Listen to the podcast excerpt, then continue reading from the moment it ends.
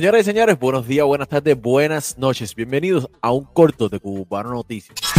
El pelotero cubano Andy Rodríguez, que formaba parte de la, del equipo de pelota de Cuba, ha abandonado el equipo. Otro más de los que no se fue. Poco a poco están saliendo algunos nombres de algunos peloteros que no llegaron a Cuba.